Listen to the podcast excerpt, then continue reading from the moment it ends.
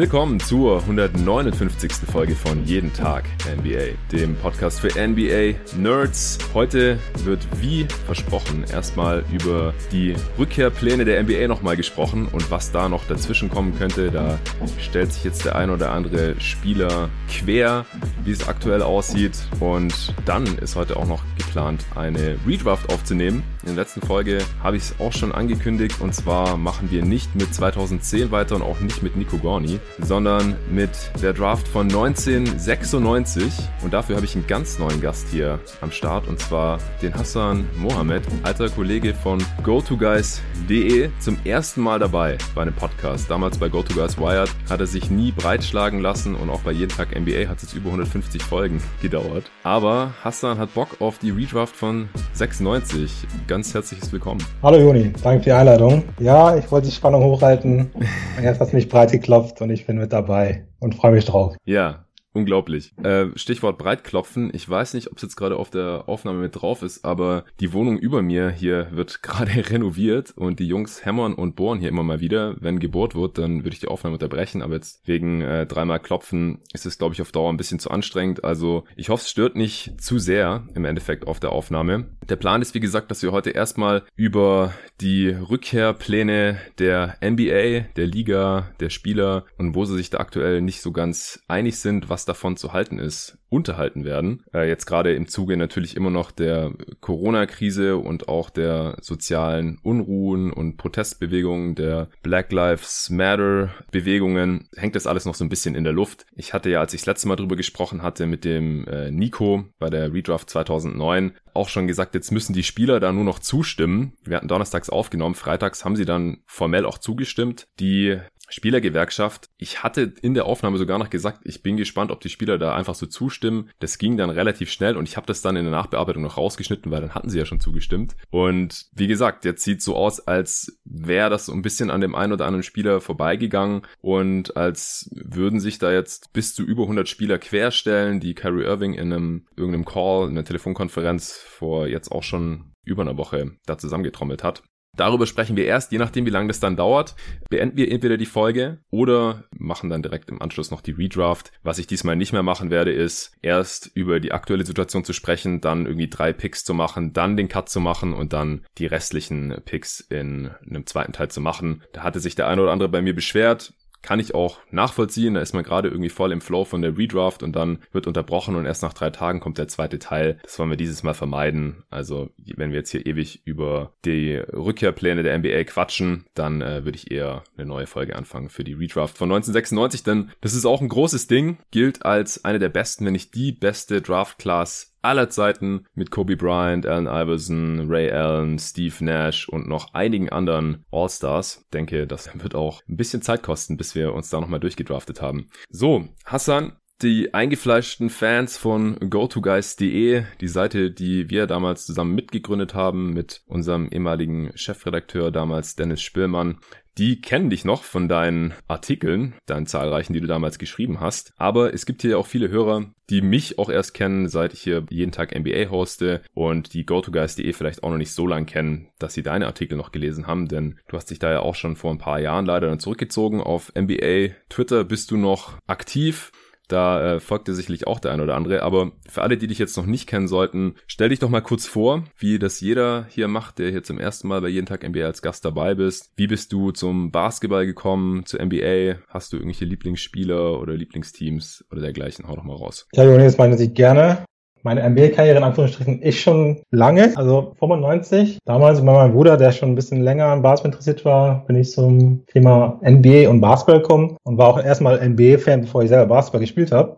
Was ja häufiger auch andersrum erst der Fall ist. Ja. Damals hatten wir die Finals 95. Die hat mein Bruder aufgenommen im DSF, wie man es früher machen musste, um Spiele anzuschauen. Schön auf VHS-Kassette. Genau so. ähm, das Tape hatten wir zu Hause, das habe ich mir dann auch. Das erste Spiel, das ich rückblickend vor Augen habe, ist es das Hakim gegen Shaq, Orlando gegen Houston, ja. 95er NBA Finals. Und da hat's mich halt erwischt. Aber vor allem muss ich sagen, anfangs waren es natürlich so diese, gab es dieses Inside MB Mag, wo dann Zusammenschnitte, Highlights, paar Hintergrundstories und natürlich die Top 10. Das hat mich gecatcht. Und dann immer mehr dann auch natürlich die Spiele etc. Ein, zwei Jahre später, dann habe ich auch angefangen, es war glaube ich fünfte, sechste Klasse mit Basketball, selber zu spielen im Verein. Und ja, dann war der Lebensinhalt wirklich ja Schule und Basketball. Ich will noch so sagen. Hatte auch auf dem Zeitpunkt quasi immer eine Basketball-Shorts unter der Hose, für den Fall, dass jemand mal spielen will. Geil. Basketballschuhe hat man sowieso mal angehabt. Ja. Ja, das, das zog sich dann durch die Jahre in der Jugend auch gar nicht so unerfolgreich oder eigentlich ganz gut unterwegs gewesen im Jugendbereich. Damals gab es sowas wie JBL, NBBL nicht, aber quasi in den Vorläufern davon in Bremen mitgespielt, auch später in die Landesauswahl von Bremen berufen worden. Nice. Ähm, also hat, hat Spaß gemacht, hat ein bisschen viel gesehen, viel gespielt. Und nach hinten raus dann habe ich, glaube ich, noch zwei Jahre in im Herrenbereich gespielt, aber da hat man gemerkt, okay, die großen Sprünge, die kommen jetzt nicht mehr. Und dann ging es auch noch mit der Uni los, dann quasi auch die Stadt gewechselt, bin von Bremen nach Duisburg gezogen und dann meinen Verein verlassen und jetzt rückblickend vielleicht gesagt, den Fehler gemacht, mir nicht direkt einen neuen Verein zu suchen, sondern okay, mir war halt plötzlich Student, andere Themen etc. Und dann war dieses, okay, ich mach's nächstes Jahr. Und dann hat sich das quasi über die Jahre Ja. gezogen, bis man sich einen Verein gesucht hat. Und dann war man da im Ausland und dann war der Bachelor rum, ist dann wieder weggezogen, jetzt nach Berlin. Und dann war plötzlich irgendwie im aktiven Sport jetzt nicht raus. Man hat immer noch viel gespielt, ähm, draußen in irgendwelchen Freizeittruppen, aber vereinsmäßig war ich dann wirklich raus und seit quasi 19 nicht mehr im Verein gespielt. Aber halt viel mehr dann auch dieses NBA-Ding, wie du sagtest, Go to Guys. 2010 war es, wenn ich mich richtig erinnere, gemeinsam Ja. gegründet. Wir haben jetzt das Zehnjährige. Das ist schon Oktober. krass und bin auch echt gut ab. Ich glaube, aus der alten Garde bist du dabei und Tobi, wenn ich mich nicht täusche. Ja, Tobi kam irgendwie im Verlauf der ersten Saison dann. Ah, okay, ich dachte, Draft, er wäre noch. Draft 2011 war, glaube ich, die erste dann. Genau. Day One bin ich, glaube ich, so der Last Man Standing. Bin ja jetzt seit, äh, seit Dennis seit Anfang des Jahres raus, ist ja auch offiziell Seitenbetreiber. Als Chefredakteur würde ich mich da nicht bezeichnen wollen. Sowas haben wir jetzt einfach nicht. Wir haben da im Prinzip jetzt einfach ein sehr egalitäres System, auch noch mit den anderen, die schon langjährig dabei sind, Julian Lage und so. Aber ja, von den Gründungsmitgliedern, in Anführungsstrichen, bin ich jetzt tatsächlich äh, der letzte mittlerweile leider nach zehn Jahren, weil früher oder später können die meisten oder wollen die meisten es dann halt auch nicht mehr auf diesem absolut nerdigen NBA-Niveau betreiben, weil es äh, frisst halt auch viel Zeit. Ja, also Hut ab, definitiv, dass du echt immer noch mit dabei bist. Das war ja auch damals für mich eine Entscheidung, ich glaube, mit dem Berufseinstieg nach dem Mhm. Master zu sagen, okay, nee, ich schaffe nicht mehr, mir die Nächte um die Ohren zu schlagen, ich schaffe es nicht mehr, so viel zu lesen, um die Qualität, die wir bei GoToGuys immer haben und haben wollten, aufrechtzuerhalten. Ich dann ganz klar gesagt habe, nee, der Cut muss her, ich bleibe ein Fan, aber ich werde nicht mehr Teil der Redaktion sein. Ja. Genau, und dann bin ich dann auch quasi nach dem Austritt bei GoToGuys, hat auch so ein bisschen meine Coaching-Karriere oder das angefangen, dass ich mehr im Bereich Coaching gemacht habe. Erstmal auch einen sehr starken Bezug zum, am sozialen Bereich, eine Initiative gegründet und in den letzten Jahren vor allem im Jugendbereich unterwegs. Also ähm, U14, U16, dann die drei Jahre in Kreuzberg, also Berlin-Kreuzberg gecoacht. Und jetzt helfe ich gerade noch in einem Verein in Charlottenburg aus. Ähm, war jetzt in letzter Zeit ein bisschen in der Arbeit schwierig, dann komplett zu committen, Teams übernehmen, aber das wird auf jeden Fall bald wieder kommen. Ich warte nur drauf, weil das ist einfach, macht mir enorm viel Spaß, mit den Kids zusammenzuarbeiten, denen das mitzugeben, was man selbst gelernt hat, über die vielen, vielen Coaches, die man selbst hatte oder auch sonst anderweitig sich aneignet, Ja. äh, was man, das ist auch klasse. Man sieht einfach, was man da mit den Kids sportlich, aber auch ein bisschen persönlich, sag ich mal, die voranbringen kann. Und das macht mir halt enorm viel Freude. Ähm, ich selber spiele halt extrem wenig gerade, auch aus gesundheitlichen Gründen, sag ich mal, von ein paar Jahren so eine Knie-OP gehabt, die einfach immer wieder mich vor Grenzen bringt. Mm, Also trotzdem klar, hier und da daddeln wir auch mit dir zusammen. yes. Ähm, das bringt Laune und NBA, wie gesagt, weiterhin Fan. Nicht mehr in der Intensität wie früher, aber ich schaue mir natürlich immer noch vieles an, vor allem Playoffs und auch gerne mal die Sonntagabende mal in Gruppen mit leckerem Essen Ja. bei mir oder bei anderen Leuten. Ey, das letzte Live-Spiel dieser Saison habe ich mit dir geschaut. Clippers gegen Lakers war das. Ah, ne? witzig. Bei dir zu Hause Sonntagabends. Stimmt. Es war echt irgendwie vor drei Tage später ja, war die Saison vorbei. Korrekt. Nochmal gut genutzt, die Chance.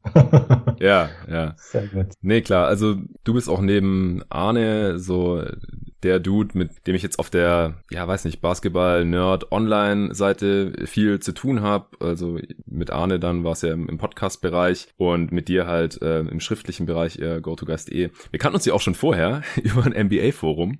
Also wir haben uns online kennengelernt, wenn man so möchte. Wie das ja heutzutage äh, oftmals der Fall ist. Vor allem natürlich dann für Beziehungen. Bei uns war es eine, eine NBA-Beziehung, weil wir halt damals uns bei sportforen.de eingefunden haben. Und Dennis kannten wir ja eigentlich auch daher und viele, die damals GoToGuys.de Genau. mitgegründet haben. Wir haben uns ja persönlich eigentlich gar nicht gekannt, also nie getroffen gehabt. Also viele habe ich jetzt in der Zwischenzeit getroffen. Ähm, du warst, glaube ich, sogar einer der ersten. Mit Jan Caron habe ich mich auch mal getroffen gehabt. Ähm, aber das ist schon witzig gewesen. Also man, man kannte sich halt nur durch NBA-Argumente. So keine Ahnung, wie der andere aussieht oder wie alt er ist oder ob der zocken kann oder nicht. Es ging einfach nur darum, ist jetzt LeBron oder Kobe besser oder sowas. aber es waren halt schon unzählige Stunden, die man in diesem Forum verbracht oh Gott, hat. Ja? Also ja. wenn man das mal hochrechnen will, oder will ich gar nicht hochrechnen. ja, also da hat man ja mal gesehen, so, ja, der hat irgendwie 3000 Beiträge und der hat 5000 Beiträge geschrieben oder sowas und ist da schon, also ich glaube, ich war ab 2005 bei Sportforen und GoToGas.de haben wir 2010 gegründet. Ja. Und also fünf Jahre lang habe ich im Prinzip mein ganzes Knowledge und Fan-Dasein halt in, in dieses Forum da reingepumpt, weil diese Foren haben ja auch existiert, weil man jetzt so im privaten Freundeskreis oder ich bei mir auch im Basketballverein jetzt auch selten jemand hatte, mit dem man halt auf dem Niveau und so nerdig über die NBA dann diskutieren konnte, wo, wo, die halt wirklich jeden Spieler kannten und jede mhm. Nacht irgendwie NBA geglotzt haben und sowas. Und aber extrem viel gelernt, muss ich halt sagen. Musste ja. sie halt in diesen Debatten behaupten können. Ja. Und auch mit wirklich guten Leuten, sich auskannten und nicht einfach jeder zehn Punkte, der andere neun, der ist besser die vielleicht auf anderen Ebenen der Basketballwelt möglich gewesen wäre, sondern nein, man musste sich wirklich in auch mal irgendwie ausschweifenden Postings mit ganz vielen Wörtern ja. äh, seine Argumente rechtfertigen und begründen. Und das war ja auch wirklich die Grundlage für GoToGuides, muss man wirklich sagen. Ohne das hätte ich, glaube ich, niemals auf diesem Niveau schreiben können. Richtig. Also es war halt also, auch eine ganz andere Diskussionskultur als jetzt auf Twitter, wo man ja. halt nur diese 280 Zeichen, glaube ich, hat. Und ja. dann kann man zwar einen Thread machen, aber du, ich finde das halt auch so unübersichtlich und immer noch sehr anstrengend in Social Media über die NBA zu diskutieren, wenn man halt in diesen NBA-Foren groß geworden ist, wo man halt super Zitierfunktionen hatte, ja, genau. hier verlinken konnte und da irgendwie eine Tabelle einfügen konnte. Und im Endeffekt gab es da ja Posts, das waren eigentlich Artikel oder Blogposts im Endeffekt, aber sind halt in irgendeinem Forum gewesen, wo es halt ein paar Nerds gelesen haben. Und das stimmt, also da haben wir dann auch, also Sportforen hat ja zu Crossover Online damals so ein bisschen gehört oder war da halt verlinkt, deswegen waren da auch die Redakteure, was ja heute basketball.de ist, unterwegs, dann von der Five waren da teilweise die Redakteure unterwegs. Und dann halt auch einfach irgendwelche Freaks, die ihre eigenen Statistikmodelle gebaut hatten und so und vielleicht irgendwo einen Blog hatten, den damals irgendwie vielleicht eine Handvoll Leute gelesen haben, weil mit Advanced Stats damals halt noch fast niemand irgendwas anfangen konnte. Und da haben wir uns halt drum getrieben und wurden halt sensibilisiert für moderne Basketballanalyse und dann zusammen halt mit League Pass, der dann aufkam, wo man halt auch wirklich jedes Team und jeden Spieler detailliert irgendwie verfolgen konnte und das dann auch gemacht hat. Da gab es dann irgendwelche Live-Game-Threads, das war halt alles, da gab es ja noch kein Twitter oder sowas. Das ist dann alles irgendwann immer mehr Richtung äh, erst Facebook, dann aus Twitter gewandert und diese NBA-Foren Foren, die, die sind dann ja auch so ein bisschen gestorben. Wir haben ja auf GoToGuys.de auch noch eins gelauncht, 2013, aber das hat jetzt nie so auf dem Niveau gebrummt, wie jetzt halt fünf bis zehn Jahre vorher die anderen NBA-Foren funktioniert hatten noch. Und das ist ja mittlerweile halt auch einfach tot, weil sich alles auf Social Media verlagert hat, wo halt alles irgendwie schneller zugänglich ist und man halt nicht so vertieft lesen muss und dann auch nicht so detailliert antworten muss. Aber da sind die Argumente und die Diskussionen halt teilweise doch auf einem anderen, nicht so hohen Niveau, leider. Ja, das stimmt definitiv. Also finde ich irgendwie schade, kannst du verstehen, klar, weil es war echt zeitaufwendig, muss man sagen, aber ja. man hat extrem viel gelernt. Also nicht nur, ich sag mal auch für mich, ja, das Basketballerische, aber auch dieses Schreiben, sag ich, unabhängig vom Basketball. Dieses, ja. okay, wie argumentiere ich? Genau, diskutieren einfach auch. Genau. Und das war so hilfreich, auch für ganz andere Bereiche, ob es jetzt beruflich ist, etc. Das hat man einfach bei Twitter und was auch immer nicht. Und da, also muss ich auch sagen, da diskutiere ich ja ganz selten. Ja, ich auch. Da man vielleicht mal so ein paar Punkte und, hm, aber genau. wenn man wirklich tief greift und weiter diskutiert, das mache ich da auch ehrlichweise nicht, weil wie du sagst, das ist nicht übersichtlich und ist auch gefühlt gar nicht so der Anspruch oftmals. Ja. Von daher ist unterhaltsam, keine Frage. Ich bin gerne auf Twitter, aber das ist einfach ein ganz anderer Hintergrund, wenn ich mal so nennen will, im Vergleich ja. zu dem, was das früher war. Auf jeden Fall. Also ich sehe auch oft irgendwas, wo ich denke, boah, da könnte ich jetzt voll einsteigen und hätte irgendwie fünf Gegenargumente. Aber ich habe dann irgendwie keine Lust und mhm. denke, okay, vielleicht bringe ich es mal in einen Podcast rein oder so. Oder behalte es erstmal einfach für mich. Ich finde es interessant, dass du das auch sagst, dass man halt so viel gelernt hat, auch für andere Lebensbereiche, sei es jetzt irgendwie beruflich, zu argumentieren oder halt auch im Privaten. Also meine Freundin hat mir schon oft vorgeworfen, dass es so anstrengend ist, mit mir zu diskutieren, weil ähm, ich das halt immer so strukturiert mache. und dann hat sie sich halt schon gefragt, woher ich das hab oder wie ich dazu komme oder wo ich das gelernt habe, in Anführungsstrichen. Da habe ich ja gesagt, ja, NBA Foren, Baby.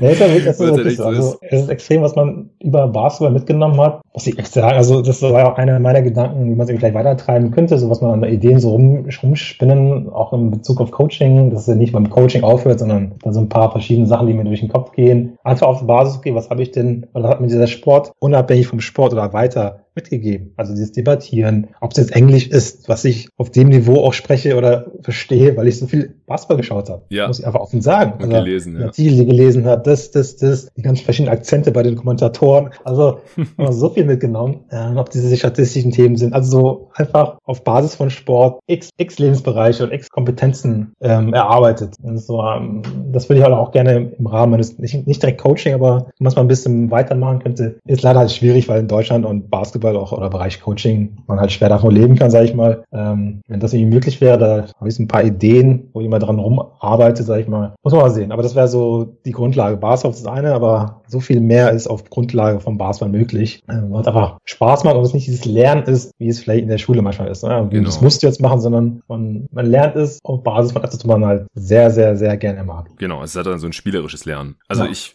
ich war halt auch in der Schule in Mathe meistens schlecht, aber dann Basketballstatistiken haben es mal voll angetan und ich habe mich dann in Formeln verloren und wollte das alles nachvollziehen und habe teilweise selber irgendwelche Statistikmodelle gebastelt mit Dreiervolumen und mir dann irgendwelche Graphs dazu angeschaut und sowas. Bei einem Thema, das mich nicht interessiert oder irgendwelche Textaufgaben in der Schule, konntest du mich damit jagen. Aber wenn es halt um die NBA ging, dann wollte ich es halt verstehen und wollte es beherrschen und, und können und anwenden können. Das ja, ist genau das. interessantes Thema, ja. ja. Dass man halt über ja Sachen, Sachen, die einen interessieren und wo man halt ganz viele Bereiche auch mit mit anschneidet oder mit reinnehmen kann und halt spielerisch Sachen lernt, die man dann mhm. wieder in ganz anderen Bereichen äh, verwenden kann. Ja, und dann nimm dir auch dich selbst mit dem Podcasting. Also das sind alles so auch berufliche Kompetenzen, die man nutzen kann oder wenn vielen Jüngeren, die auch vielleicht in der Schule sich schwer tun, glaube ich, nochmal sehr gut einfangen könnte, wenn man das Thema mal ein bisschen auch an der Ebene aufzieht. Ja, genau. Also ich muss halt auch sagen, ich habe zumindest mal mein Masterstudium im Journalismus halt auch zu einem großen Teil deswegen gemacht, weil ich halt diese Erfahrung mit GoToGuys.de gesammelt hatte. Also ich habe halt gemerkt,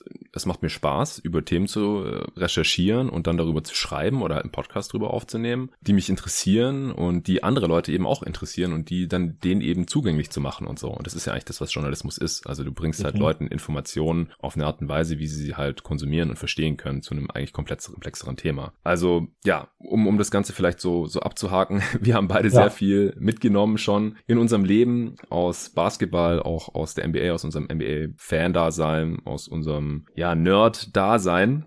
Und ja, ich bin nochmal also sehr froh, dass ich dich jetzt endlich hier mal in einem Podcast drin habe.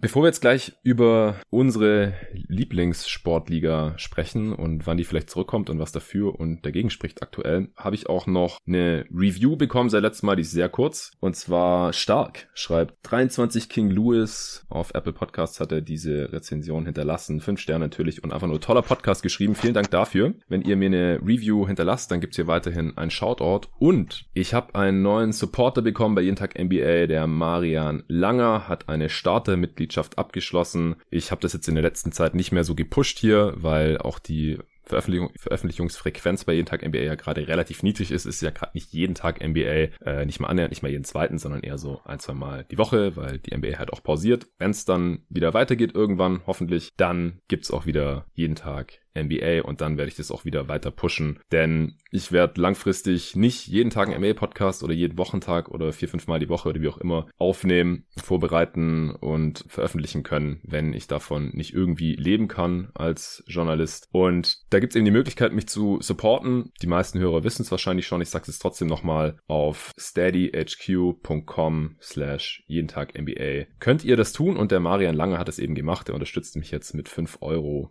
im Monat. Das ist die Startermitgliedschaft, das ist die mittlere von drei verschiedenen Möglichkeiten. Ich bin ihm sehr, sehr dankbar, dass er das hier jetzt macht, obwohl es gerade eben nicht jeden Tag NBA gibt. Äh, die Entwicklung war jetzt in den letzten Wochen und Monaten eher so, halt auch aufgrund der allgemeinwirtschaftlichen Lage, wie mir dann die Leute teilweise geschrieben haben, dass hier eine Handvoll von Supportern sogar abgesprungen sind. Die haben dann gesagt, sobald sie wieder aus der Kurzarbeit raus sind oder ihren Studentenjob wieder machen können oder wie auch immer, wenn es bei ihnen privat halt äh, finanziell wieder besser aussieht, dass sie dann noch wieder als Supporter am Start sind. Und ähm, wie gesagt, darauf werde ich dann mehr oder weniger auch angewiesen sein, mittel- bis langfristig. Ich werde werde es aber auch wieder mehr pushen, erst wenn ich hier auch wieder mehr liefere. Trotzdem vielen Dank schon mal an dich, Marian. Ich hatte es dir auch schon per E-Mail geschrieben.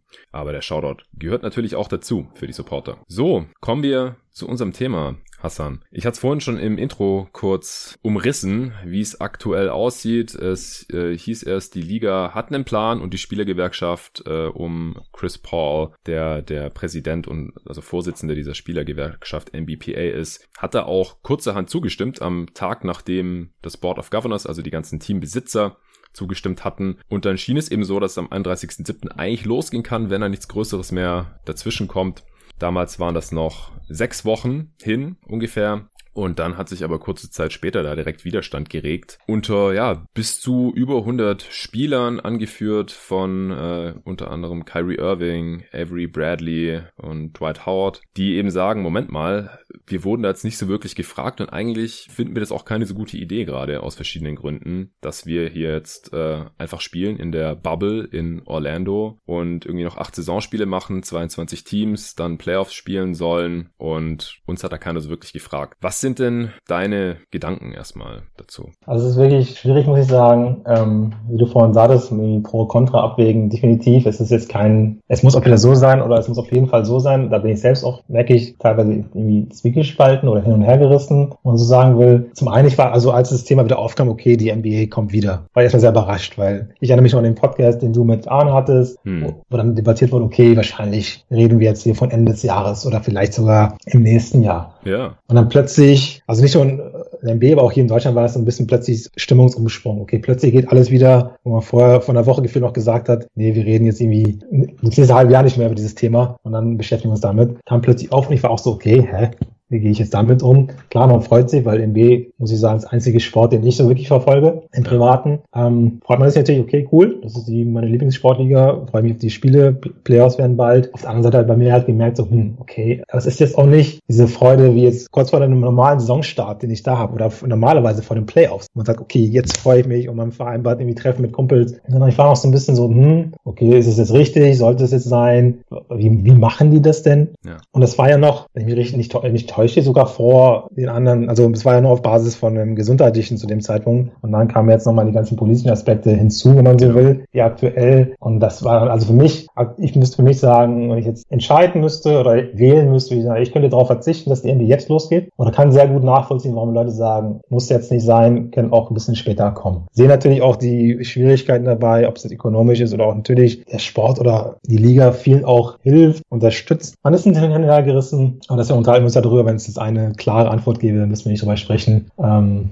ja. bin halt gespannt, wie du auch du das siehst und wir gehen gleich auch gleich mal in einzelne Aspekte ein bisschen tiefer rein. Aber so ja. vom ersten Gefühl her ist es, was ich gerade beschrieben habe. Man ist so ein bisschen hergerissen. Tendenz bei mir ist eher, ich könnte auch erstmal darauf verzichten. Mhm. Ja, also ich hatte immer gesagt, ich würde es begrüßen natürlich, wenn die NBA weitergeht oder ich hoffe, habe ich ja vorhin auch erst wieder gesagt, dass es irgendwann weitergeht, aber natürlich auch immer unter der Prämisse, es muss medizinisch, gesundheitlich sicher sein. Also eine hundertprozentige Sicherheit kann man bei der Menschenmenge von mehreren hundert bis 1500 Menschen sind wahrscheinlich dann in dieser Bubble drin, habe ich jetzt gelesen, oder bis zu 2000, je nachdem, wem man dann jetzt alles dazu zählt, denn die kommen ja in Hotels unter und da gibt's dann natürlich auch Angestellte, die den Essen machen und die Teams haben ihren Staff dabei. Das wird zwar teilweise auch reduziert, aber das sind natürlich auch noch ein Haufen Menschen. Die Manager werden teilweise mit dabei sein, habe ich jetzt vorhin noch gelesen. Ab einem bestimmten Zeitpunkt ähm, Richtung Playoffs oder in den Playoffs, dann dürfen teilweise auch die Familien der Spieler mit rein, wenn dann halt schon wieder eine gewisse Anzahl an Teams oder Spielern natürlich draußen ist und so. Also sind einfach ein Haufen Menschen, da wird es keine hundertprozentige Sicherheit geben. Aber wenn eben Experten, also Virologen, Epidemiologen sagen, das sieht solide aus, besser kann man das jetzt nicht machen, oder es ist vielleicht sogar auch sicher, wenn die Spiel als wenn die Spieler draußen sind, muss man auch dazu sagen. Also in den USA gibt es ja wirklich noch Hotspots gerade, äh, wo es sehr viel mehr Infektionen gibt oder Infizierte gibt, Kranke gibt, als jetzt in Deutschland zum Beispiel. Also es sei denn, man schaut jetzt irgendwie auf diesen Schlachtbetrieb. Also in Deutschland gibt es auch natürlich noch Hotspots. Aber es ist eben das, ja. Es sind hauptsächlich Hotspots und es ist eben, wird eben auch davon ausgegangen, dass es jetzt in den nächsten Monaten so sein wird. Und je nachdem, wo die Spiele sich dann eben aufhalten, ist es vielleicht sogar eventuell sicherer in der Bubble zu sein, wo viel getestet wird. Da soll jeden Tag getestet werden. Es wird natürlich auch jeder getestet, bevor man in die Bubble reingeht. Aber wie gesagt, ein 100% sicheres Konzept gibt's natürlich nicht. Aber meine Prämisse war eben immer, es muss gesundheitlich safe sein. So, dann kam natürlich jetzt die ja, gesellschaftliche Entwicklung in den USA dazu. Ich hatte hier im Podcast ja auch schon mehrmals drüber gesprochen und gesagt, das ist auf jeden Fall wichtiger als Sport. Also genauso wie die Corona-Krise natürlich ist jetzt natürlich auch das Black Lives Matter Player-Movement wichtiger und dass es da mal echten, echte Veränderungen gibt, äh, dass sich da wirklich mal was tut, dass es eben nicht mehr diese sozialen, ganz klar nachweislich vorhandenen Unterschiede gibt, dass die Polizeibrutalität, dass da mal Einhalt geboten wird, ähm, dass, dass sich da wirklich einfach mal was verändert. Das ist natürlich sehr viel wichtiger, als dass die NBA jetzt irgendwie ein paar Monate früher stattfindet oder dass auch die Saison noch zu Ende gespielt wird. Ja, wen, wen juckt das denn noch in ein paar Jahren, ob 2019, 20 äh, da ein Champ ausgespielt wurde oder nicht? Das ist ganz klar.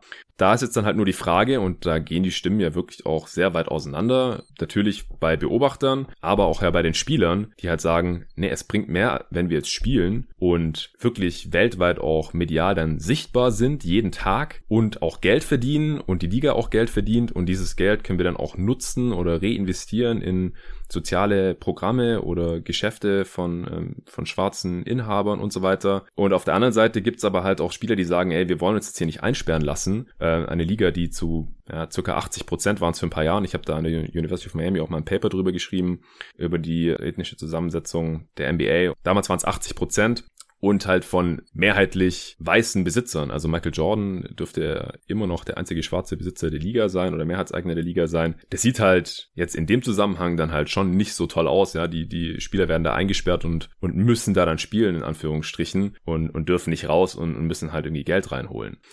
Also das, da gibt's wirklich verschiedenste Aspekte und dazu kommt für mich jetzt halt persönlich auch noch, ich will mir da gar nicht so wirklich ein Urteil bilden, denn was habe ich schon zu sagen, ja, wie, wie ein Spieler sich da jetzt zu verhalten hat oder wie, wie er fühlen sollte, wie er dem gegenüberstehen sollte. Also ganz wichtig ist für mich halt auf jeden Fall, dass man jedem Spieler die Freiheit lässt, da mitzuspielen und wenn die nicht mitspielen wollen, dass man das dann halt auch nicht verurteilt. Also vor allem halt nicht ich, der als weißer Deutscher hier in, in Deutschland sitzt und einfach sich überhaupt nicht in diese Spieler reinversetzen kann.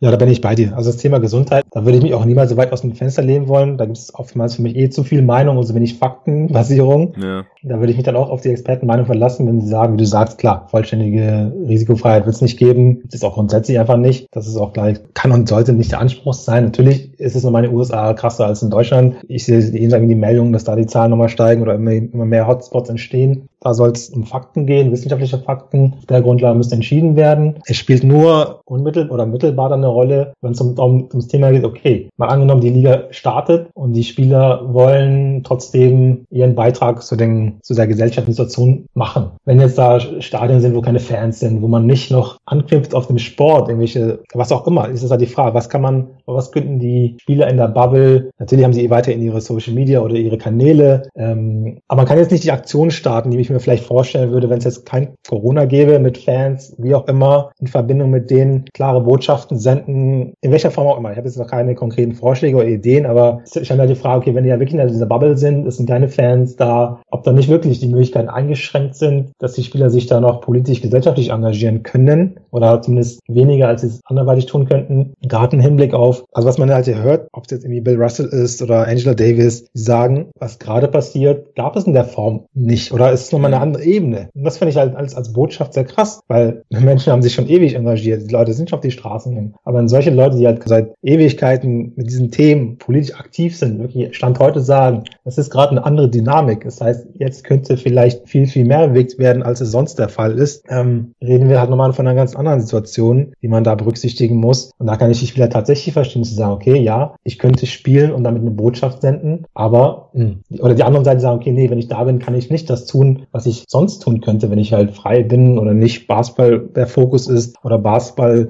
die Leute von den aktuell wirklich wichtigeren Problemen ablenkt, sondern dass der Fokus weiterhin darauf bleibt. Und auch ja. in Verbindung mit dem ökonomischen, klar ist es ein, ist es ein enormer Verlust auch für die Spieler. Und das Geld könnten die natürlich, wie Sie sagen, wenn sie jetzt ihr normales Einkommen weiter hätten, sehr gut in andere oder in Initiativen oder Unternehmen stecken, die dem das Ganze supporten. Vielleicht erinnert sich an meinen Artikel Cream, also es wirklich um die Gelder der NBA-Spieler ging, wo ja immer ja. diese Debatten, sie sollten auf Geld verzichten. Da war ich auch, oder habe ja eine relativ klare Meinung, sage ich nein. Ein Spieler sollte niemals irgendwie einen Cent dalassen. Ja. Einmal, weil ich sage, okay, es lohnt sich selten. Dieses, okay, ich, ich verzichte auf Geld, um einen Titel zu gewinnen, klappt halt in den seltensten Fällen, würde ich mal behaupten. Mhm. Da gibt es so Beispiele wie David West, der keine Ahnung, statt 10 Millionen eine Million nimmt, um Titel zu gewinnen und dann den doch nicht gewinnt. Bei den Spurs, ja. Bei den Warriors hat's noch geklappt dann.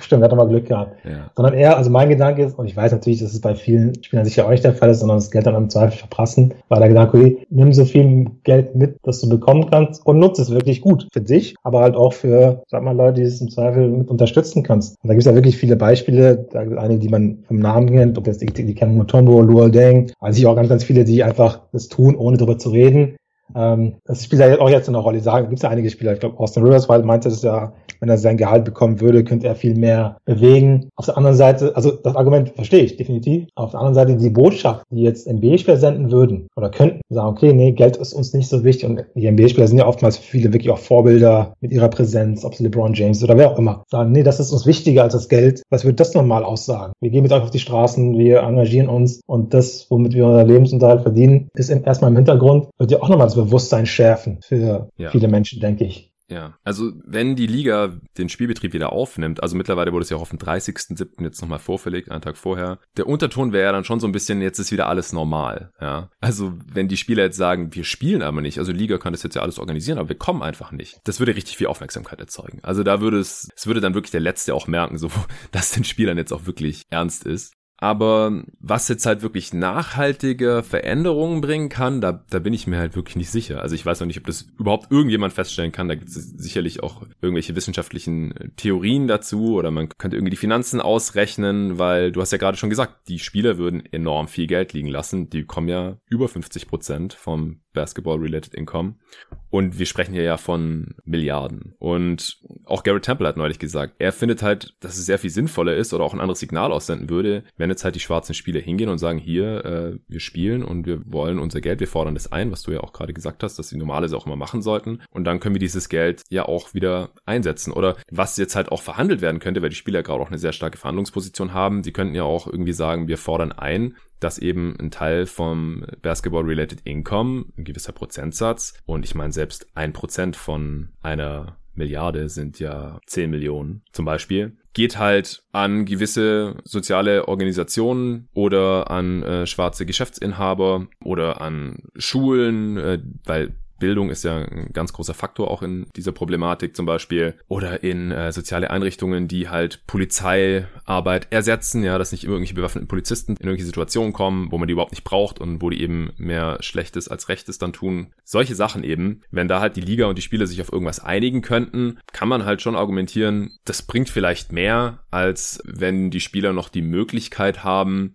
und wie gesagt, ich weiß es überhaupt nicht, kann auch keiner voraussehen jetzt, dass sie im August halt auch noch auf die Straße gehen können. Wir haben jetzt Juni, das Ganze geht jetzt seit Mai und die Frage ist halt, es ist jetzt noch eine nie da gewesen Situation, deswegen kann man das jetzt auch überhaupt nicht einschätzen, aber finden im August die Proteste in dem Maße noch statt und wie viel Unterschied macht es dann wirklich, wenn die NBA-Spieler da auch noch selbst hingehen? Also wie gesagt, ich, ich will, würde niemals irgendjemandem vorschreiben zu sagen, hey, geh da nicht mehr auf einen Protest oder so, das juckt dann eh keinen mehr, das ist auch überhaupt nicht meine Meinung. Mhm. Aber man weiß halt nicht, wie sich's entwickelt. Wie gesagt, deswegen finde ich es halt ein sehr interessantes Argument zumindest, dass man sagt, es ist jetzt nicht nur äh, der finanzielle Aspekt, sondern halt auch, wie gesagt, von der Sichtbarkeit könnte es halt auch schon im August sehr viel mehr bringen, wenn halt die Spieler dann, auch im Rahmen dieser Spiele gab es ja dann auch schon Ideen, was weiß ich, man spielt die Nationalhymne nicht mehr. Oder wenn dann da halt alle immer knien ja, was ja als Kaepernick das gemacht hat, da war das natürlich auch noch äh, sehr viel unerhörter und aber es war nur eine Person und haben sich da noch ein paar andere Spieler angeschlossen und so, aber das hat ja auch schon für riesen Furore gefolgt. Stell, stell dir mal vor, die NBA-Teams würden das immer geschlossen machen vor jedem Spiel oder so. Ja, bringt das nicht vielleicht dann mehr, als wenn die Spieler gar nicht spielen? Also das sind halt so die Fragen, die sich sicherlich viele Spieler gerade stellen und wie gesagt, es, es wird halt eine kritische Masse geben, wenn jetzt halt irgendwie 50 Spieler sagen, also jetzt vielleicht die Hälfte ungefähr, die äh, bei dieser Telefonkonferenz neulich am Start waren, wenn die dann wirklich die Hälfte im Endeffekt sagt, nee, ich spiele nicht, egal, auch wenn ich dann mein Geld nicht bekomme, weil das ist ja anscheinend auch so laut äh, Vogue, dass die dann nicht bezahlt werden. Wer nicht spielt, aber fit ist, wird nicht bezahlt. Wenn die Hälfte nicht spielt, sind es ungefähr 10% der Liga. Wenn man jetzt von 30 Teams ausgeht, ja, 500 Spieler, aber es sind ja nur 22 Teams. Also ähm, das ist dann schon noch machbar, ja, wenn halt in jedem Team zwei Spieler fehlen oder so. Kommt natürlich darauf an, wer da fehlt, klar. Mhm. Ähm, Kyrie Irving würde jetzt zum Beispiel sowieso nicht spielen und Kevin Durant auch nicht. Und äh, wenn jetzt Dwight Howard bei den Lakers zum Beispiel fehlt, sind sie trotzdem noch Contender. Ja, aber wenn das dann halt irgendwie 100 Spieler sind oder 200, dann irgendwann braucht man ja schon fast nicht mehr spielen. Ja. Und dann, das erzeugt dann halt auch richtig Aufmerksamkeit. Dann erzeugt man kein Geld und es ist eine andere Art von Aufmerksamkeit. Ja, also was ich hoffe, was nicht passiert, ist so eine, dass die Liga da geteilt ist, sage ich mal. Also dass die einen dann spielen, die anderen nicht spielen. Hm. Weil das wäre, glaube ich, irgendwie der Worst Case, weil wie sieht das denn wieder aus? Also dann gibt es wieder die Vorwürfe gegen die einen, die spielen, warum spielt ihr denn? Und also das, das wäre, glaube ich, was auf jeden Fall vermieden werden müsste, dass plötzlich. Also ich hoffe aber, dass die Gemeinden und Einigkeit finden, in welche Richtung auch immer und dann klar dann ihre Botschaft ähm, gemeinsam präsentieren, aber nicht so eine, keine Ahnung, 20, 30, 40 Prozent spielen nicht, werden durch wen auch immer ersetzt, weil das wird der Sache, glaube ich, extrem schaden, weil dann hast, welche, welche, welche, welches Bewusstsein hat man in dem Moment? Ja. Oder was sagt man damit aus? Weil das wäre, glaube ich, das wäre, glaube ich, der Worst Case, wenn man spielt und trotzdem irgendwie ein groß oder relevanter Teil nicht spielt, ähm, weil das, das ändert, oder das, das, das den Fokus dann plötzlich woanders. Dann ist der Fokus plötzlich, warum ist denn die EMB aufgeteilt? Warum sind die Spieler so ähm, unterschiedlich und auch dann natürlich die Vorwürfe kommen im Sinne von, ja, die sind ja selbst ja nicht einig. Und wie du sagtest, mehrheitlich schwarze Spieler. Dann wird sicherlich auch diese Leute geben und sagen, guck mal, die sind doch selbst, wissen selbst noch nicht, was sie wollen. Ähm, das wird, glaube ich, den Diskurs verschieben in eine Richtung, die man, die man nicht haben will. Ich hoffe wirklich, dass das nicht passiert, ähm, sondern entweder halt gemeinsam entscheiden zu spielen und dann, wie du sagtest, diese äh, Verabredungen treffen, das, was man machen kann oder machen sollte, aber bloß nicht irgendwie eine halbe Liga, die spielt in der halbe Liga, die es nicht tut. Damit hilft man, glaube ich, keinem. Nee. Sondern schadet, schadet ganz, ganz vielen Leuten in verschiedenen Positionen und Richtungen. Also das wäre, glaube ich, wirklich der Worst Case, den es zu vermeiden gilt. Ähm, ich hoffe, dass da nicht so weit kommt. Wie gesagt, ich kann beide Seiten sehr gut verstehen, muss ich tatsächlich sagen. Das, was du alles ausgeführt hast, alles richtig. Das viel Geld. Das Geld kann sehr gut genutzt werden für ähm, Unterstützungsleistungen. Wäre natürlich perfekt. Auf der anderen Seite natürlich dieses Thema bei Bewusstsein halten auch enorm äh, wirkungsstark, sage ich mal. Ja. Auch ich habe kürzlich mal die Bio von Kareem Abdul-Jabbar gehört, war auch gleich noch vor dieser aktuellen Debatten. Hörbuch. Ja, genau. Also ich lese viel, aber ich höre auch viele Bücher. Mhm. ähm, dann, wenn ich halt nicht zum Lesen komme in dem Sinne. Ja sondern während ich was anderes mache. Und dann auch, da ging es um die Olympischen Spiele, ich glaube 68. Und da war es auch für ihn so, okay, nehme ich teil, nehme ich nicht teil. Hat er sich dann auch dagegen entschieden, weil er meinte, nee, ich werde nicht das unterstützen, weil eigentlich die, dieselben Themen, die jetzt ähm, auch weiterhin akut sind, ähm, ja, über 50 schon wieder Jahre später. 50 Jahre her ist, genau das. Ähm, und das, auch das hat natürlich wieder für, für extrem viel Aufmerksamkeit gesorgt oder Bewusstsein geschafft und das gehalten. Oder kann auch Muhammad Ali nehmen, der ja gerade seine Prime verloren hat, weil er nicht in den Krieg wollte, mit den gleichen Argumenten. Ja. Der, glaube ich, seine wirklich seine sportliche Prime, wenn es mich nicht täuscht, zwei Jahre, drei, keine Ahnung, hat er nicht, durfte nicht boxen, hat er seine Lizenz verloren, hat er Millionen eingebüßt und auch seine, wie gesagt, guten Jahre verloren. Also Hintergrund für die Leute, die es nicht wissen, ähm, er wurde ja, hat sich halt geweigert, in den Krieg zu ziehen, also nicht bei der Draft teilzunehmen. Das war ja auch ein Riesending in den, in den USA. Wow, wie kann er das tun? Bla bla. Wie gesagt, die Boxlizenz verloren deswegen und halt ja, durfte jahrelang nicht boxen. Hm. Und das hat mir auch dann ganz viel Geld und auch, aber auf der anderen Seite, glaube ich, auch sicherlich viel bewirkt, weil eine Ikone, sage ich mal, trifft so eine Entscheidung, verzichtet auf seine eigenen Vorteile im Sinne der Sache. Ja. Es ist schwierig. Es ist wirklich, wie du merkst ja selber, ich bin da auch einfach sehr hin und her gerissen. Mm, und es wäre einfach nur, es ist, oder das Wichtigste ist einfach, dass das Thema nicht plötzlich wieder abflacht. Und das ist, da, da, ja. dafür müssen die Leute einen Weg finden. In welcher ja. Form auch immer. Genau. Also, dass es halt nicht jetzt irgendwie so ein, in Anführungsstrichen, Hype ist oder, ich meine, unser News Cycle, der funktioniert halt leider auch so. Ja, also Leute, Sachen sind irgendwie neu und interessant und noch nie da gewesen und hier Ausschreitungen, Plünderung, Feuer und Gewalt und alles und das ist halt leider, leider das, was viele Leute, die Nachrichten verfolgen, halt am meisten auch interessiert und dann gucken die da hinten, finden es alle voll krass und dann ja, verstehen die vielleicht auch auf einmal Sachen, die sie vorher nicht verstanden haben oder interessieren sich für Sachen. Also ich muss auch selber zugeben, ich interessiere mich dafür gerade auch und ich setze mich auch gerade dafür so sehr ein wie noch nie. Also ich war vorher noch nie auf einer Black Lives Matter Demo, muss ich ehrlich zugeben. Gab es einfach auch nicht so oft in Deutschland oder hat man halt nicht so mitbekommen. Aber jetzt war halt so, okay, äh, am Alexanderplatz, Demo, keine Frage, äh, meine Freundin und ich sind hingegangen. Und jetzt ist halt, wie du sagst, schon wichtig, dass man halt nicht denkt, irgendwie nach zwei Wochen, ah ja, äh, das ist jetzt irgendwie Schnee von gestern oder interessiert keinen mehr oder habe ich jetzt eigentlich genug Sachen schon drüber gelesen. Jetzt interessiere ich mich für das, was eben jetzt interessant ist in äh, Politik und, und Wirtschaft oder Gesellschaft. Ja, genau das, das ist das Ding. So, solange sich die Situation nicht grundlegend ändert und es geht ja gerade schon in die richtige Richtung, und das ist ja wahrscheinlich auch der Grund, wieso Bill Russell und Co. halt sagen, jetzt haben wir gerade Momentum wie noch nie. Jetzt hier und da gab es eben jetzt schon Zusagen, okay, wir werden der Polizei eben finanzielle Mittel entziehen äh, und da quasi ein bisschen abrüsten und halt irgendwie schauen, wie wir das jetzt in Zukunft effektiver machen und vor allem halt gewaltloser machen. Ähm, aber es, es müssen halt erst noch ein paar mehr echte Veränderungen her und ich weiß jetzt halt nicht, was dann da genug wäre, dass halt auch die Spieler wie Avery Bradley, der hat auch gesagt, dass es muss jetzt erst was passieren, bevor wir wieder spielen wollen. Äh, was dann da genau passieren muss, damit die dann wieder spielen, das weiß ich nicht. Ähm, das, das muss jetzt halt irgendwie die nächsten Wochen erörtert werden und die Liga hat natürlich jetzt auch ein starkes Interesse daran, dass da schnell eine Lösung gefunden wird, weil die Zeit, die Zeit läuft halt. Aber das ist halt das Ding und da ist halt, wie gesagt, die große Frage, wie können die Spieler oder wie kann die Liga erreichen, dass dieses Thema so lang präsent ist, bis es wirklich einschneidende Veränderungen gibt oder halt der Kurs geändert wurde, weil das sich jetzt, sich jetzt nicht von heute auf morgen verändert und dass jetzt nicht in drei Monaten ähm,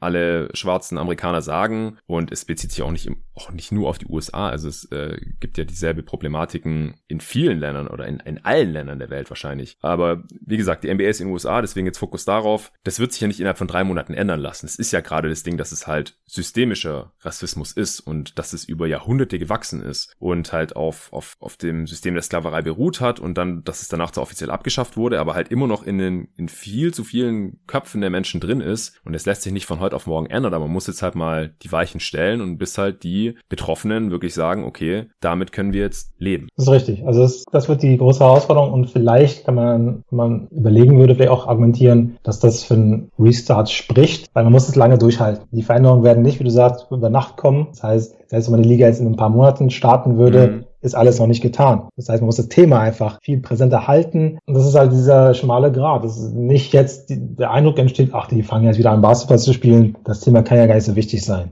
Ja. Weil so wird ja oftmals argumentiert und wahrscheinlich auch der ganz oben sitzt in den USA äh, ja. wahrscheinlich so argumentieren am Ende des Tages. Das muss halt vermieden werden. Und ja, ich habe da auch keine optimale Lösung für. Aber ich finde aber gut, dass das debattiert wird. Das finde ich ja. extrem wichtig. Und auch das zeigt ja schon, hat eine unglaubliche Außenwirkung, wenn die Leute mitbekommen, okay, die Millionäre dis äh, diskutieren darüber, ob die spielen oder nicht. Und haben nicht nur ihre eigenen Interessen im Blick, sondern versuchen wirklich hier ähm, gemeinschaftlich für die Gesellschaft zu denken oder ihren, oder ihren Beitrag da, dazu zu leisten. Das finde ich halt enorm, enorm wichtig. Ähm, aber ja, es wird sich halt nicht immer nach Nacht ändern, weil, wie du sagst, das ist halt ganz viel, ganz lange Historie. Und wir reden ja nicht von dieser 500 Jahren auch, aber auch, ich meine, die Rassentrennung ist ja nicht mal, wann war das denn? Die wurden letztendlich irgendwie Anfang 60er die entsprechenden Gesetze aufgehoben. Ja. Also die Eltern von den Spielern waren noch betroffen, wenn man so will. Ja. Also es ist so eine unglaubliche Nähe. Und das sind auch Sachen, die man sich, glaube ich, ich mir unglaublich schwer vorstellen kann. Auch hier hat man diese Themen, definitiv. Aber ich stelle mir gerade vor, ich steige in den Bus und müsste mich nach hinten setzen, weil vorne andere Leute sitzen sollen. Ja. Das ist aber so eine völlig absurde Vorstellung Vorstellung. Und ja, das war vor 60 Jahren Realität. Ja. Und unmittelbare Realität, weil die Eltern, Großeltern das nicht die auch ihren Kindern erzählen. So, ja, das haben wir noch erlebt. Ja. Es ist schwierig. Es ist wirklich, es ist ein unglaublich schwieriges Thema. Ähm, wichtig, also was ich halt vorhin gesagt habe, ich hoffe nicht, dass es so weit kommt, dass das so eine Trennung oder so eine Gruppending entsteht, sondern gemeinschaftlich für eins entscheiden und dann alle hinterstehen und an dem Weg weitergehen. Das wäre, glaube ich, für die Liga und auch für die Spieler extrem wichtig. Ja, äh, das, was du gerade gesagt hast, finde ich sehr interessant. Also, wie gesagt, dadurch, dass man es nicht jetzt innerhalb von wenigen Wochen oder Monaten komplett lösen können wird, braucht man eigentlich eine mittel- bis langfristige Lösung. Also auch was die ja. NBA halt angeht. Weil früher oder später werden sich halt, also wenn die Spieler dann halt dauerhaft nicht spielen wollen, also nicht nur nicht jetzt, sondern sagen wir mal, die nächste Saison soll im Dezember dann starten und dann gibt's immer noch welche, die halt sagen, äh, nö, ich will gar nicht spielen, dann werden sich halt andere finden, die dann das Geld ja. nehmen. Also selbst wenn es dann sehr viel weniger Geld ist, also das, das liest man ja jetzt auch überall, so dass halt teilweise gerade auf Twitter oder so den Spielern da relativ wenig Verständnis entgegengebracht wird. Also einerseits natürlich setzen sie Zeichen und es gibt viele, die das nachvollziehen können, aber viele drücken halt auch ihr Unverständnis aus. Also auch Schwarze, ich nehme mal an Amerikaner, äh, wenn man sich dann halt die Twitter-Profile so ein bisschen da anschaut, stichprobenartig, die schreiben halt, ja die Armen, die müssen jetzt sich in Anführungsstrichen in Luxushotels einsperren lassen, um da Basketball zu spielen und verdienen damit Millionen und ich muss da auch zu meinem Job gehen und ich kann mich da auch anstecken, weil ich arbeite nicht in der Bubble und ich muss auch gucken, wo ich bleibe und so weiter. Also das ist halt keine, keine langfristige Lösung und das ist auch kein eindeutig positives Image, glaube ich, dass, ähm, dass die Spieler dann da abgeben oder dass auch die Liga dann vielleicht abgeben würde, wenn sie jetzt dann irgendwie nicht weitermachen. Aber auf der anderen Seite denke ich halt auch, dass es jetzt halt dann ähm, Diskussionen gibt, die es vorher nicht gab und das halt jetzt wirklich, weil die Spiele ja nochmal gesagt haben oder einige Spiele nochmal gesagt haben, im Moment mal, äh, so haben wir es aber nicht vorgestellt, dass dann jetzt halt nochmal geguckt wird, okay, ähm, verpflichtet sich die Liga vielleicht, also die Spieler und die Besitzer zusammen halt einen gewissen Anteil ihrer äh, enorm hohen äh, Einnahmen zu spenden oder irgendwo einzusetzen, um halt wirklich langfristig auch was an der Situation zu ändern in den USA. Und das wäre dann ja wieder ein positiver Outcome. Ähm, aber dafür ist halt die Voraussetzung, dass gespielt wird, damit halt überhaupt irgendwie Geld reinkommt. Und wie gesagt, ich glaube halt, dass die NBA schon Möglichkeiten hätte, dann im Rahmen dieser Übertragungen, selbst wenn jetzt keine Fans vor Ort sind, aber die meisten konsumieren die NBA ja halt sowieso über den Bildschirm, dass man da dann halt das, das Thema auch hochhält, dass es immer noch präsent ist. Also jetzt ja. vielleicht nicht nur sich was auf den Schuh schreiben und ein T-Shirt anziehen, aber sowas haben wir in der Vergangenheit auch schon gesehen. Aber das ist dann halt immer wieder relativ schnell abgeflacht. Aber ich glaube halt schon, dass man da Mittel und Wege finden könnte, dass das Thema halt präsent bleibt und auf der anderen Seite aber halt auch wirklich aktiv schon was ändert. Das wird die große Herausforderung. Also ich bin wieder auch bin sehr gespannt, wie, wie sich das jetzt weiterentwickelt, in welche Debatten, in welche Richtung die Debatten weitergehen und auch welche welche Vorschläge vielleicht von der Liga kommen, wie du sagst, was, was kann gemacht werden, um die ja. Ziele zu erreichen. Eine, eine Sache noch, die ich jetzt auch gelesen habe, die die Spieler teilweise auch fordern, da würde mich mal deine Meinung noch interessieren. Also, dass halt in der MA selbst auch Sachen geändert werden. Also, dass jetzt die Mehrheit der Teambesitzer weiß ist, das kann man es nicht einfach so ändern, weil dazu gibt es wahrscheinlich einfach leider zu wenig schwarze Milliardäre. Und das, das hat halt dann immer diese negative Konnotation. Früher in der Sklaverei war es halt leider auch so, ja. Es gab halt die weißen Plantagenbesitzer und die Schwarzen, die gearbeitet gearbeitet haben. Und das geht halt dem einen oder anderen natürlich immer noch hier gegen den Strich. Ich glaube, das lässt sich jetzt halt nicht so schnell ändern. Aber wenn man jetzt halt in die Management-Etage schaut, da sieht man es ja auch, ja. Viele Manager, viele Coaches sind auch weiß. Also gerade bei den Coaches, da ändert sich das ja auch relativ schnell. Wir hatten vor ein paar Jahren, hatten wir mal einen relativ hohen Anteil, ich weiß nicht, ob es knapp die Hälfte war oder so, von äh, schwarzen NBA-Head Coaches aber Coaches werden ja relativ schnell wieder gefeuert und dann gibt's andere, jetzt ist gerade der Anteil wieder ein bisschen niedriger.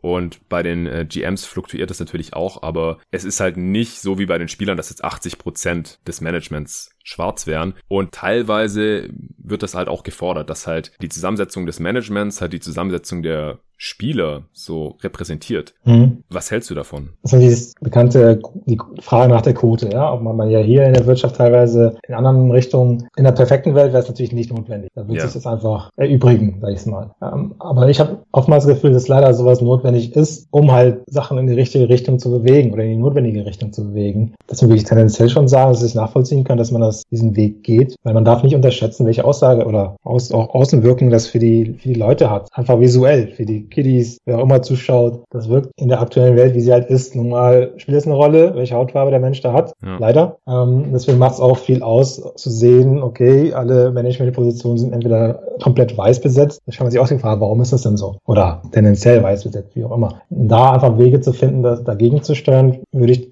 tatsächlich befürworten, bis man zu einem Punkt kommt, wo das nicht mehr notwendig ist. Und da kommen wir hoffentlich irgendwann mal hin. Aber bis dahin erscheint es mir leider doch irgendwie, dass man das irgendwie pushen muss. Mhm. Weil man kann immer sagen, ja, gleiche Bedingungen, gleiche Möglichkeiten ist es ja oftmals nicht. Ja, ja, klar, das liegt natürlich auch wieder an Ungleichheiten in, im amerikanischen Bildungssystem. Ja. Und wie gesagt, das sind alles nicht nur rein amerikanische Probleme, aber wie gesagt, äh, die, die, NBA ist halt zu mhm. 29 zu 1 in den USA und ein Team in Kanada. Also wenn man da Wege finden würde, das ein bisschen zu steuern, würde ich glaube ich befürworten. Also um es in die richtige Richtung ja. zu bewegen. Also ich glaube, es geht auch in, im ersten Schritt erstmal um, um Bewerbungsprozesse. Ich meine, wenn da mhm. von vornherein nur weiße Bewerber eingeladen werden, dann ja. ist es natürlich schon mal richtig scheiße.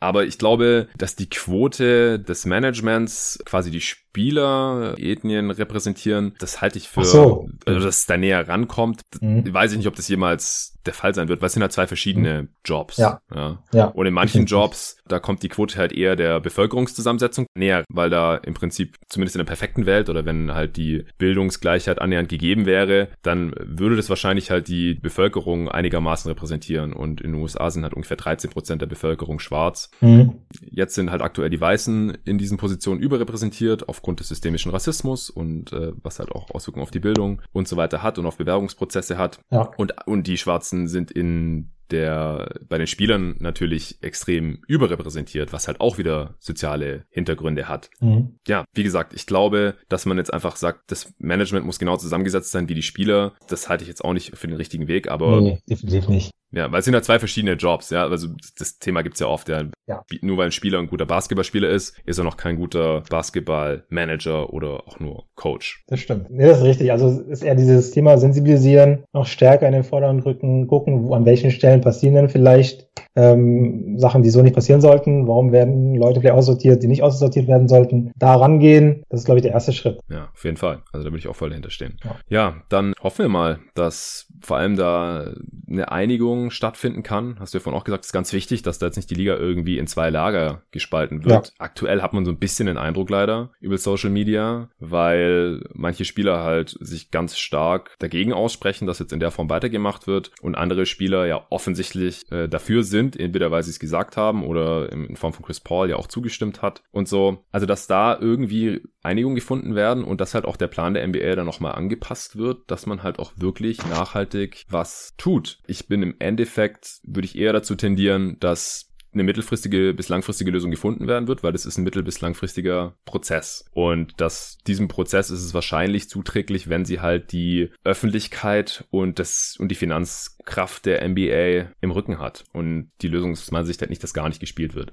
Ob jetzt diese Saison noch zu Ende gespielt wird oder nicht, weiß ich nicht. Kann man keinem Spieler vorschreiben, soll man keinem Spieler vorschreiben und ich weiß auch nicht, wie sich die Spieler im Endeffekt entscheiden egal wie sie sich entscheiden. Ich hoffe, dass, dass Einigkeit herrscht und dass im Endeffekt halt dem, dem großen Ziel damit irgendwie geholfen ist. Ja, jetzt bleibt spannend. Mal gucken, was die nächsten Wochen bringen. Auch ist ja im Zweifel oder im Worst Case kann ja auch allein Corona dem Ganzen nochmal einen Strich untersetzen, je nachdem, wie sich das weiterentwickelt. Ja. Florida ist ja gerade auch scheinbar eher, eher schwierig oder die Zahlen entwickeln sich ja scheinbar in eine ganz andere Richtung. Ja. Keine Ahnung, welche Auswirkungen das hätte auf die Bubble. Müssen dann wieder die Experten bewerten. Ähm, aber genau, du hast gerade richtig zusammengefasst. Darauf kommt es an. Ein Lager gemeinschaftliche Entscheidungen und einfach langfristig Wege finden, ja, die Teams adressieren. Also alles andere ist, glaube ich, schwierig. Ja, okay. Ich denke, dann ähm, sind unsere Gedanken und Positionen zu diesem Thema jetzt auch klar geworden. Hat jetzt auch ziemlich lang gedauert, aber das ist mir ehrlich gesagt egal. Ähm, wird im Endeffekt wahrscheinlich eine knappe Stunde gewesen sein, diese Folge. Und dieses Thema verdient auf jeden Fall auch eine eigene Folge. Jetzt noch direkt mit der Redraft weiterzumachen, das macht keinen Sinn. Das machen wir dann in der nächsten Folge. Erstmal vielen Dank dir, Hassan, dass du heute hier zu dem Thema Thema am Start warst und hier nochmal deine Perspektive reingebracht hast. Ich äh, fand es auf jeden Fall bereichernd. Ich hoffe, den Hörern geht es genauso.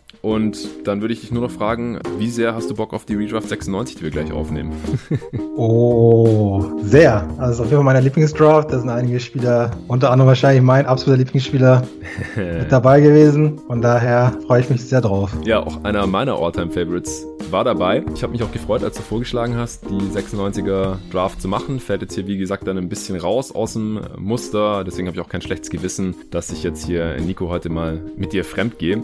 Ich habe auf jeden Fall mega Bock. Wir haben gesagt, wir machen wahrscheinlich 20 Picks, denn auch die Draft war nicht nur der Spitze absolut top mit drei MVPs und acht All-NBA-Spielern und zehn All-Stars. Also wirklich eine der, der besten Draft-Class, wenn nicht die beste Draft-Class aller Zeiten und halt auf der anderen Seite auch so tief, dass man locker mal 20 Picks besprechen kann, auch wenn ich jetzt nicht die komplette Karriere mitverfolgt habe. Also ich war acht Jahre alt, als die Draft 96 stattgefunden hat. Du, warst, du bist Jahr älter als ich, oder? Ja, genau. Ja, das ist egal, denn wir haben auf jeden Fall noch genug mitbekommen von diesen Spielern. Äh, vor allem dann halt auch die Prime. Das ist auch die erste Redraft, die wir besprechen, wo die alle Karrieren abgeschlossen sind mittlerweile und wo man dann wirklich das sehr, sehr gut evaluieren kann und gegenüberstellen kann. Ich habe mega Bock drauf. Das kommt dann in der nächsten Folge. Wenn ihr Hassan auch auf Twitter folgen wollt, dann könnt ihr das tun. Da ist er, wie gesagt, ziemlich aktiv eigentlich. Und zwar unter dem Twitter-Handle coach-hamo, oder? Das ist richtig, genau. Ja, also coach-h-a-m-o. Vielen Dank allen fürs Zuhören heute und bis zum nächsten Mal.